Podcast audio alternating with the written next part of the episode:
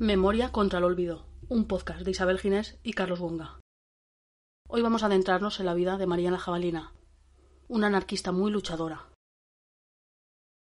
El anarquismo es una ideología que tiene la pretensión de ser la última reserva que le queda al socialismo, fracasado como socialdemocracia, fracasado como socialismo de Estado, fracasado como toma del poder totalitariamente, caso Rusia y otros países, y nosotros creemos que es nuestra concepción de un socialismo libertario la última expresión del socialismo auténtico.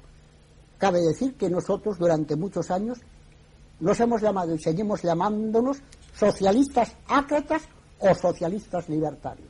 Somos pues una rama del socialismo y creemos que somos precisamente la esperanza que el mundo tiene dentro de una concepción socialista de las relaciones humanas. A escasos metros del cementerio de Paterna hay un paredón que fue testigo de la ejecución de 2.238 personas, cuando la guerra ya había terminado. Procedían de numerosas provincias españolas, de ahí que se conozca como el Paredón de España. En este paredón murió la persona sobre la que vamos a hablar ahora, María la Jabalina. María Pérez la Cruz fue una anarquista luchadora, noble defensora de sus ideas. Tras años de lucha de clase y en el frente durante la guerra civil, acabó presa y fusilada por los franquistas a sus veinticinco años. María nació en Teruel el 3 de mayo del 1917. Sus padres tuvieron que trasladarse por problemas económicos a Sagunto cuando ella era muy pequeña, apenas tenía seis años. El apodo por el que todos la conocen, que comparten todas las mujeres de su familia, es porque su madre nació en Jabaloyas, en Teruel. Ya con dieciséis años se afilió a la Juventud Libertaria. Más tarde se unió como enfermera a la milicia anarquista de la Columna de Hierro, con la idea de luchar contra el fascismo, ya que sus ideales eran claramente antifascistas. Durante la batalla de Teruel, el 23 de agosto del 36, fue herida la pierna. Se le fracturó el fémur. Esto provocó que María tuviera que ser ingresada en el Hospital Provincial de Valencia. Tardó un tiempo en recuperarse. Cuando lo hizo, se puso a trabajar en una fábrica de armas en Sagunto. Más tarde se fue a Murcia, a la localidad de Cieza, donde estuvo trabajando en una fábrica de acero. Cuando el bando franquista ganó la guerra, el 23 de abril del 39, la Guardia Civil arrestó a María, le afeitaron la cabeza y le hicieron beber aceite de ricino, cuya ingesta provoca náuseas, vómitos y cólicos, Así fue como la hicieron desfilar por las calles. María ingresó a la prisión provisional de mujeres del convento de Santa Clara en Valencia el 18 de enero del 40. Dos años después, en el 42, fue trasladada a la prisión provincial de mujeres de Valencia. María pasó tres años en prisión, durante los cuales fue golpeada, torturada y vejada. Pero se negó a delatar a sus compañeros y a reconocer nada de lo que se le acusaba, ya que ella no era culpable. La pusieron en libertad, pero la volvieron a encarcelar y esta vez ya no volvió a salir. Dos años atrás, el 9 de enero del 40, antes de entrar en prisión, cuando estaba aún convaleciente en el Hospital Provincial de Valencia, María había dado a luz. Ni siquiera le dejaron ver a su hijo o a su hija, de quien nunca más se supo. Seguramente fue uno más de los bebés robados de esa época, en que les quitaban a sus hijos a las mujeres rojas, pues las presas no tenían derecho y eran entregados en adopción. Las madres jamás volvían a saber nada de sus hijos o hijas.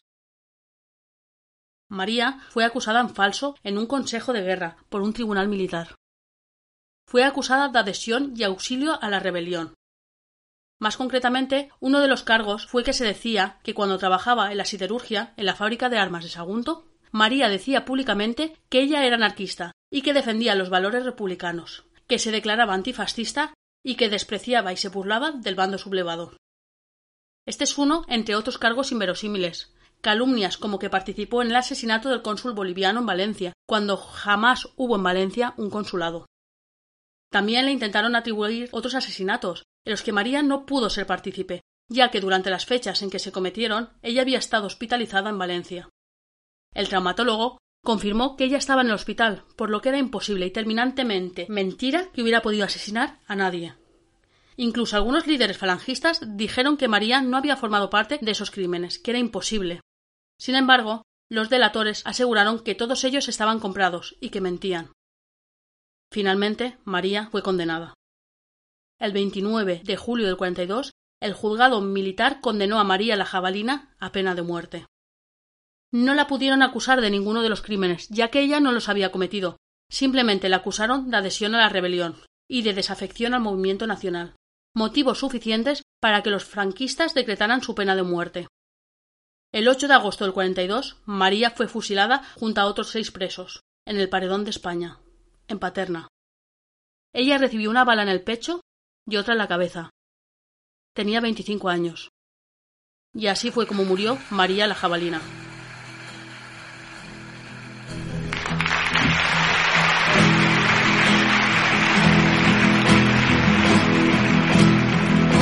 Habrá un día en que todos, al levantar la vista, veremos una tierra que ponga libertad. Hermano, aquí mi mano será tuya mi frente y tú que esto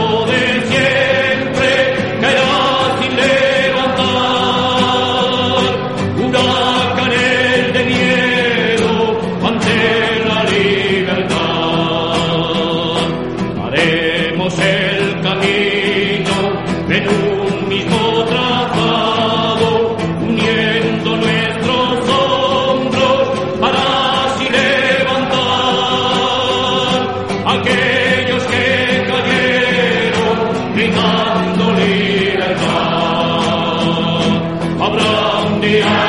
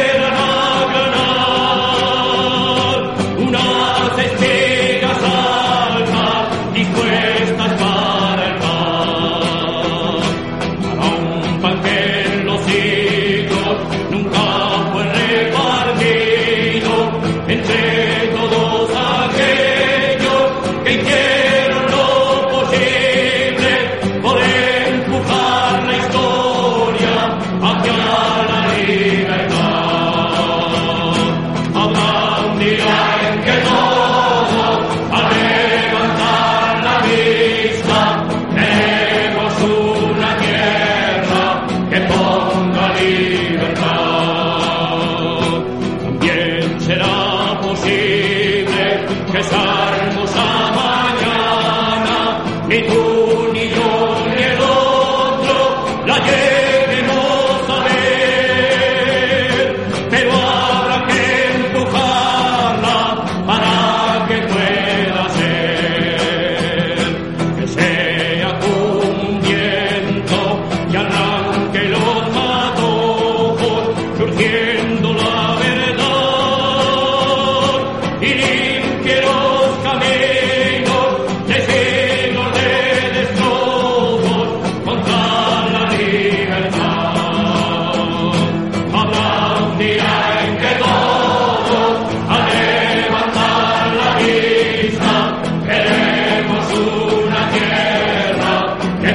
Oh, my